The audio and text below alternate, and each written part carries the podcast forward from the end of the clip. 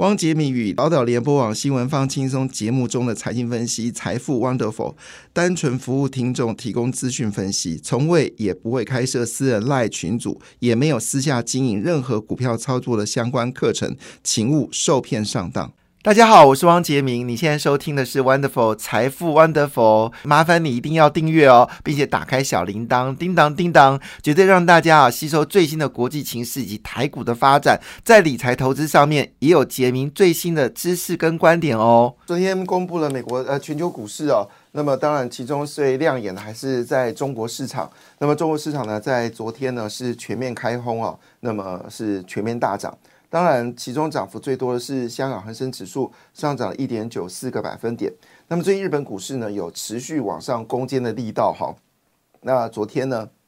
是上涨了一点七五个百分点。有消息指出呢，中国呃日本的生产物价指数哦还是非常低迷哦，就是就是成长是朝负成长方向进行。那我们知道生产物价指数呢，其实就关心到终端的物价嘛，哦，如果生产物价指数持续低迷的话呢，其实对于后来消费者物价呢，当然一定会产生影响，哦，就你进口的料比较便宜，你的价格其实很难提升，好，这个对于通缩呢，当然就有些帮助，好，所以我们来看，但是过度的 PPI 的萎缩呢，其实是经济萧条的一个风险，所以。坦白讲，PPI 呢，基本上维持零点五到一 percent 的一个增长呢，是一个合理健康的。但是如果是负二甚至负七，像中国那样子的话，那就是这是中国之前的数据了。曾经中国一阵子，中国的 PPI 呢都是负百分之七哦，这表示呢中国经济呢是有通缩跟萧条的风险。但是 PPI 如果高于三以上的话呢，哦，这就有很大的问题了。那表示呢，就像我们是说啊，房地产为什么会大涨？因为银建业呢拿了一个口号说，哎呀，这个五金万物皆涨啊，铜铁镍锌全部上涨了，所以呢，他们的就必须要调高他们的房屋的一个价格。好，但事实上呢，最后证明一件事情，说这是一个借口，因为呢，我们现在的整个房地产的营建成本，啊，就是我们指的就是水泥啊、钢铁啊这些成本。还没有二零零六年跟二零零七年的高，好，就是价格最高没有过二零零六年跟二零零七。呃，事实上，水泥价格也是有一些松软，钢铁价格更是比较松软的一个状况，所以真正造成的原料上涨的题材根本就不存在。所以他们就说啊，没有了，因为人力短缺。好，人力短缺的问题呢，基本上我某种程度也认为这是炒作的一个状况。好，所以这样子结果是什么呢？就是一个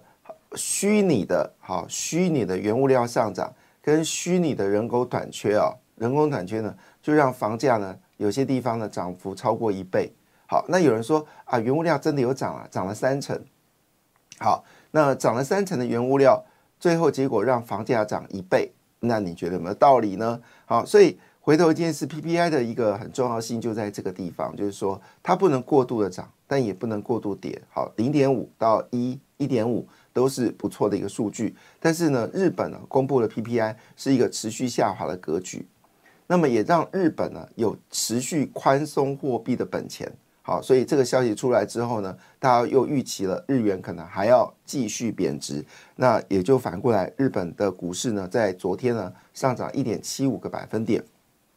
好，那么上海跟深圳呢都是上涨的，上海是上涨零点九四个百分点，深圳是零点八三个百分点，这是它十一长假收假以来哦，算是表现比较好的一天。当然，理由是什么呢？就是日中国的各大媒体都报道说，中国的国有资金已经进场了，锁定全持股做买进。好，那加上呢，对于特殊产业呢，也要大笔的补贴进来。好，那这个消息当然就刺激了昨天中国股市的一个上涨。当然，股市这个股市上涨，大家比较评论的事情是是人为的哈，并不是基本面的。好，那不是基本面上涨风险就比较大。好，这提供大家做参考。那韩国股市呢？因为三星又得呃又得到一个好处了嘛。好，前天的三星好处是它的记忆体价格已经止跌回升了，亏损已经缩小。第二个好消息又来了，就是美国呢对于三星在中国的这个生产基地，如果需要新的啊这个设备呢，好，这个美国并不挡哈，所以呢三星跟海力士呢又得到豁免，那这消息呢再次激励了三星半导体股票的一个上涨，所以昨天的东北亚股市，包括台北台北股市一样，好都非常的好。欧洲股市还持续的低迷哦。那么德国跟法国股市是下跌的，但跌幅还好啦，一个是跌了零点二三个百分点，一个是跌了零点三七个百分点。英国股市呢则呈现微幅上涨的格局。那当然市场还是非常担忧哦，就是呃整个天然气价格如果持续的，如果有因为呃呃这个以色列跟这个哈马斯的战斗，会不会造成更多的风险呢？那也造成了他们对物价上涨的一个担忧。好，所以昨天呢。这个欧洲股市还呈现一个比较下跌的格局，而整个印太股市呢，就是非常的热闹。除了印度股市微幅修正了零点一个百分点之外呢，其他市场都呈现上涨的格局。其中涨幅最大是新加坡，上涨了零点八一个百分点了。这是昨天全球股市的一个概况。那当然，美国股市呢，呃，这个呃，美国股市，这是全球股市刚昨天美国股市呢，则呈现。费半是上涨的格局哦，然后其他三个指数都下跌，其中跌最多的是纳斯达克，跌了零点六点三个零点六三个百分点，道琼呢只是跌了零点五一个百分点哦，但是费半指数呢啊万幸啊是微幅上涨零点三一个百分点，因为大家都很怕，就是台股在涨的过程当中，这个很怕这个美国股市来搅局哈，就是如果美国股市大跌。可能会把最近上涨的势头呢稍微浇熄，所以有些人就认为说一万七千点就要卖了，好，因为要过一万七的可能性不大，好，所以为什么量没出来？好，所以这时候很担心哦，就是美国股市骚扰了台湾股市哦。好了，那当然，非凡指数是微幅上涨，可能对台股股市还是有些支撑哦。那最新消息呢？美国三十年期的固定房贷利率呢，已经正式达到了七点五个百分点。好可怕！这是连续第五周的上升，意思呢就是美国打房的状况呢并没有消失掉，因为美国房地产真的是太热了哈，所以呢他们就以高的利率来抑制哦，所以美国打房没有修修正哦，那打完房之后就由市场决定房屋的价格，那最好的方式呢就是调高利率，所以美国的这个三十年固定房贷利率啊已经升到了七点五个百分点，而且呢。还在啊增加当中哈，还在承在当中，这个部分让购物的需求呢创了三十年的低点，所以利率走高，房价自然就受到了抑制啊，这是一个非常简单的一件事情。好，那回头来看哦，就是影响了整个昨天美国股市的很大的理由，是因为公布了美国九月份的这个生产呃消费者物价指数，那么还是三点七个百分点了。那当然，这三点七个百分点主要的原因是因为来自于能源价格上涨啊，因为我们知道这个美国的汽油价格呢，从最低哦每加仑二点七块美金哦，已经涨到三点八块美金，所以而美国人呢都是以开车作为主要的交通工具，所以油价上涨呢，当然就会使得啊像这个家庭支出呢受到抑制，而物价上涨呢也会推波物价指数。所以呢，九月份的 CPI 指数呢，能源还是最大的推手，核心物价指数呢，则受到就是呃服务业因为找不到劳工，呃，所以呢调高价格的一个状况，那也都往上走高。另外呢，美国的租金还是持续的上涨，那么美国的租金指数哦，是他们通膨里面一个非常重要的指标，所以呢，租资金指数上涨零点五个百分点，也最终让。整个 CPI 指数呢，还是有个持续走高的格局。好，那回头来看呢，整个美国的这个消费成长部分呢，其实也包括了像是汽车保险也有增加，好，娱乐跟各个个人护理的这个消费 CPI 呢，也都有增加一个情况下呢，市场认为说啊，三点七个百分点的这个降幅啊不够，所以今天其实所有的财经新闻，它的焦点呢，都是在于美国的物价的数据哦。两大报纸呢，其实说法是不相同的哦。我们来看一下这个自呃三大报纸，其实说法是不一样的。自由时报的说法呢是，呃，美国九月份的 CPI 高于预期，会加剧美国联准局的升息，还用出了升息这两个字眼。而工商时报呢，则是说啊，美国通膨续降，啊，美国联准局歌声嘹亮，哈，所以自由跟工商的说法是不一样的。那经济日报的说法呢，只是美国可能会停止好这个停止升息哈，但是呢降息的状况呢可能不会那么快，会维持高利率一段时间哦。所以经济日报的说法比较中性哈，原则上十一月应该是不会升息啦，但是美国呢会持续这个高利率呢会维持一段很长的时间好，所以三个报纸到底要听哪个呢？哈，鹰派的好就是自由时报。好说，美国会加速升息。那鸽派的，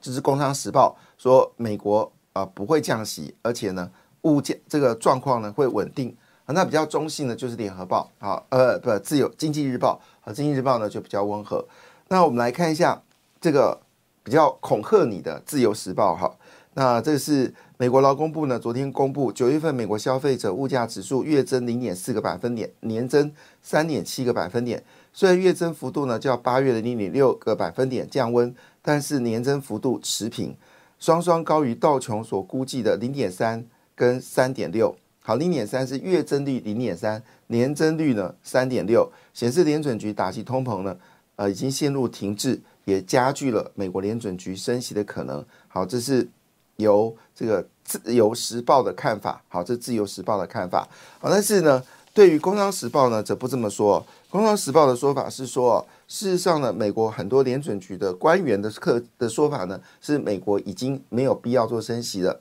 主要原因呢，因为十年期指标利率呢维持在相对高的一个格局，好，表示美国经济好基本上可以软着陆，同时利率并没有下降的一个风险，好，并没有下降的一个状况。好，那回头来看呢？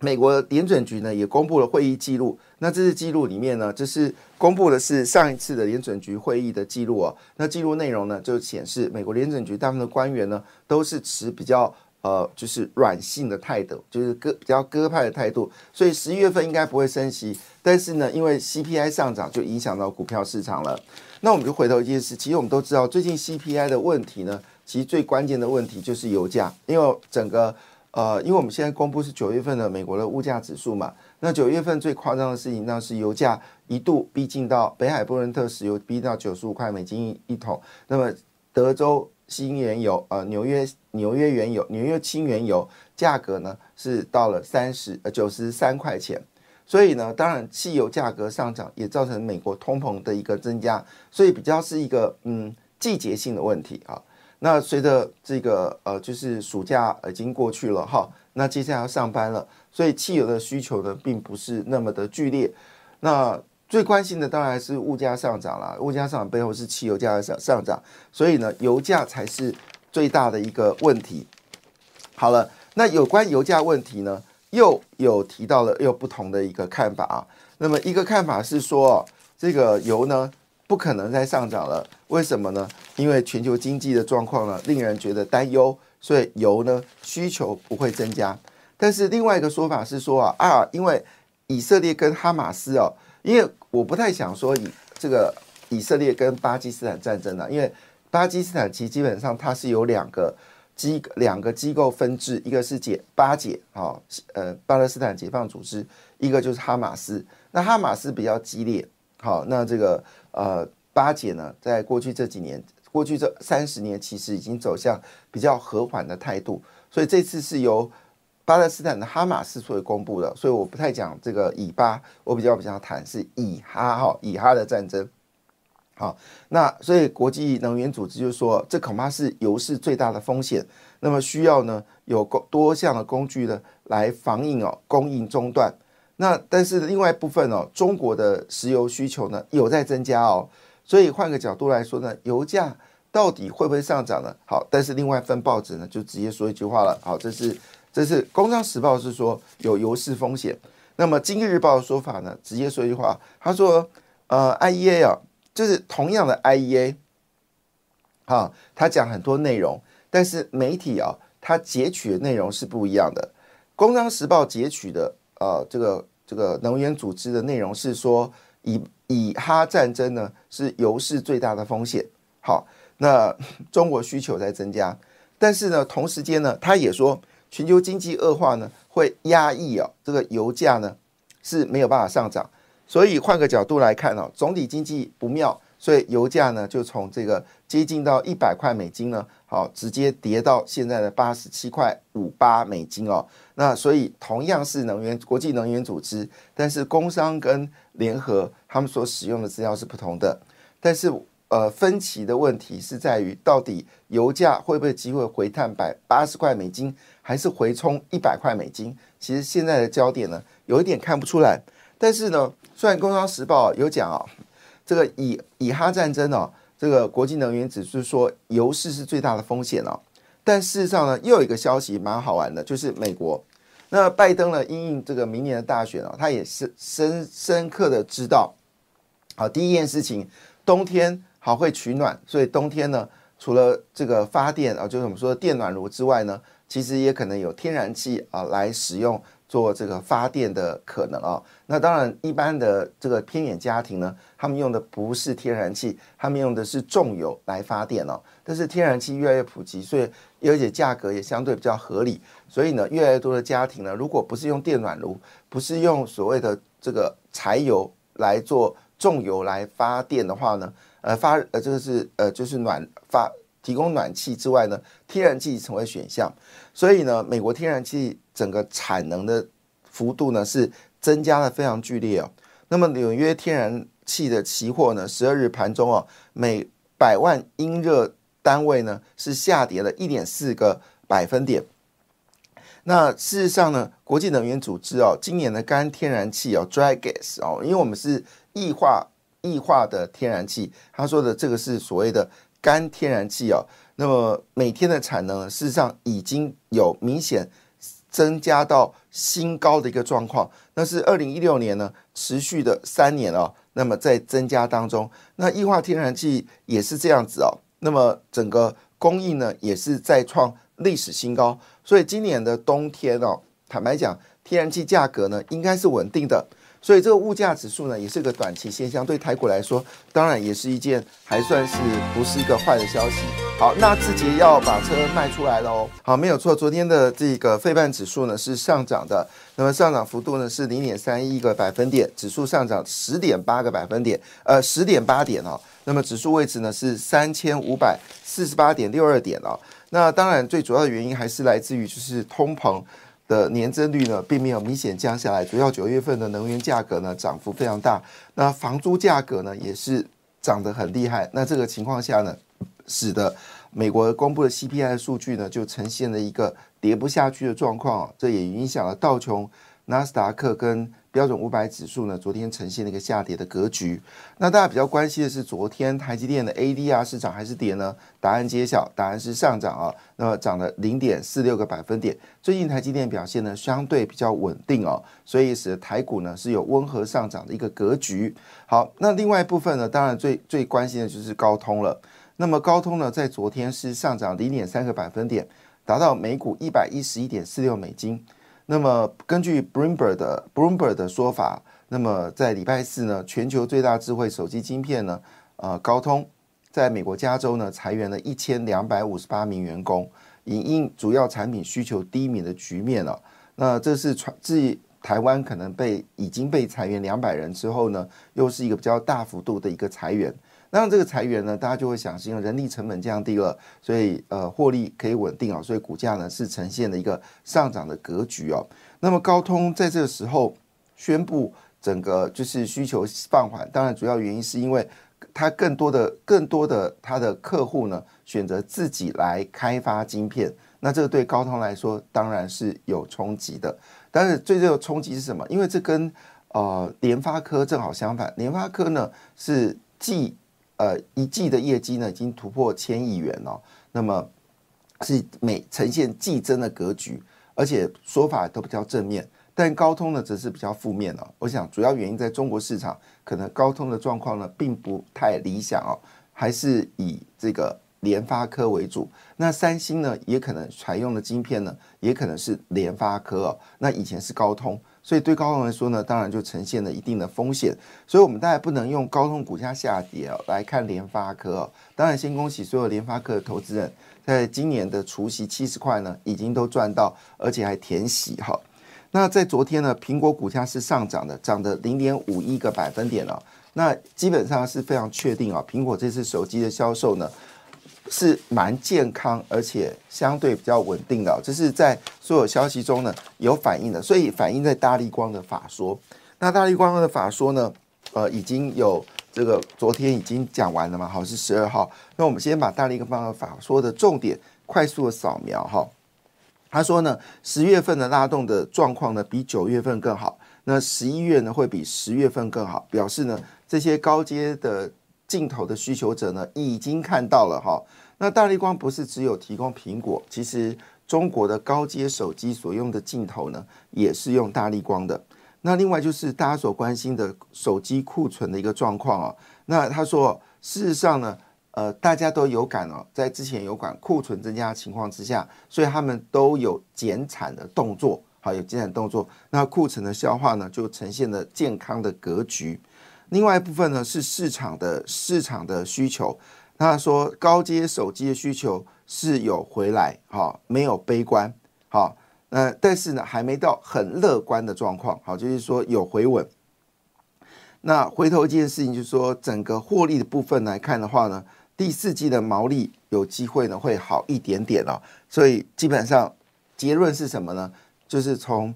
林恩平的嘴巴回答两件事情。第一件事情是手机触底讯号已经呈现了哈，另外一件事拉动的动拉货的动能是采每个月增加的格局。所以换个角度来说，苹果呢也是创造九月份台湾出口啊数据能够转正的。重要的推手，所以市场认为说呢是有机会挑战万七哦。那经济日报跟工商，经济日报是放在头版说台股强谈挑战万七，那这个工商时报呢放在 A 二版啊，也是一样道理，台股强势有办法攻万七哦。但是很多分析师认为说万七不会一次过，所以过万七的时候呢，好先卖一回，回头再来买。好，这个是专家的说法。那什么时候该卖，什么时候该买啊？这个就很难去做判读了哈。那回头一件事情，那哪些产业呢是有机会往上走高的？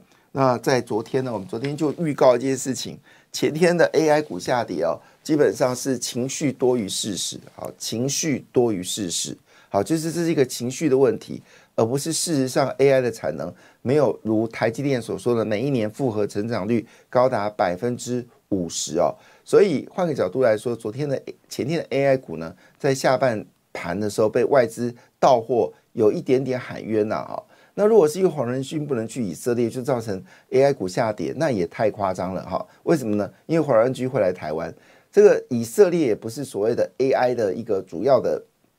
这个呃发展国，好，但是呢，它是需求国。我所谓发展是指晶片啊，它并不是 AI 晶片的发展国，它是 AI 晶片的需求国。好，但是呢，毕竟这个以色列呢，在全球比重并不那么高，所以真的会影响到这个挥打了嘛？而且事实上，坦白讲了，就算以色列现在要下单，也买不到晶片，好，这是事实。所以因为这个消息造成 AI 的下跌呢，其实是非常夸张的哈。那昨天呢，整个呃，就是。所谓的 AI 的股票呢，都有些回神。另外呢，呃，昨天比较明显是具有科技啊。如果印象没错，具有科技昨天是涨停板的，虽然离它的高点哦还有一段很大的距离哈，但是呢，基本上昨天涨停板呢也是一个好消息，它也公布了业绩，确实有明显的增加。所以昨天呢是 AI 股细制裁 IP 股 M 三十一创意。好，四星好，这个你晚上睡觉做梦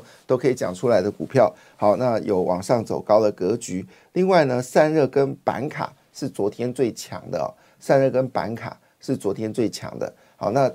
外资一致点名还是旗红哈，散热模组一致点名还是旗红。另外建准呢，也有分析师认为是可以做买进的动作，所以最后中场开高走高收最高啊，昨天其实。整个线型非常漂亮，一开始的时候台币还有大幅的贬值嘛，哈，但是尾盘呢，好可能是央行呃进场干预还是怎么样，好，最后呢是有稳定下来。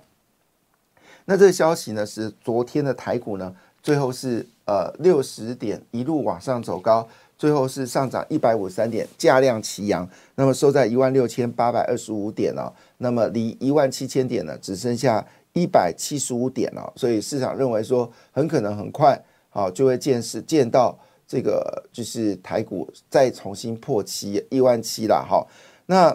其中盘面上涨呃涨幅加速呢，好是收涨的加速呢是占四分之三，只有二十五 percent 的股票是下跌，七十五 percent 的股票是上涨。那么在昨天呢，当然以投信法人锁股锁股的股票哦涨幅非常好。特别是系统跟定影，好，这是投信法人哈锁单的一个股票哦，持续走高。那么十亿千金呢，只有续准好祥硕跟信华是下跌的，其他的九千金哦是全面上涨哈。那外资是大买了两百四十一元啊，跟前天是完全不一样，它也要回防的快一点点。当然比较关心的是下周，下周呢这个。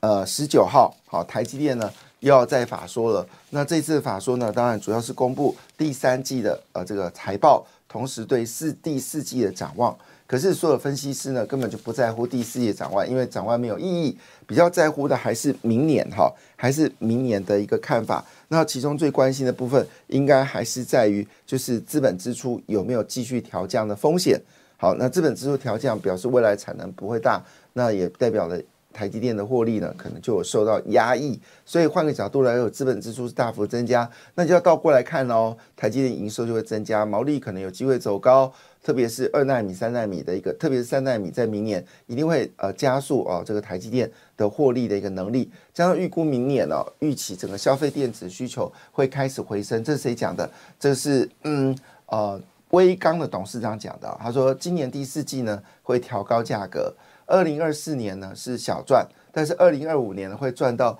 就是啊，真的很开心，皮开呃眉开眉开眼笑。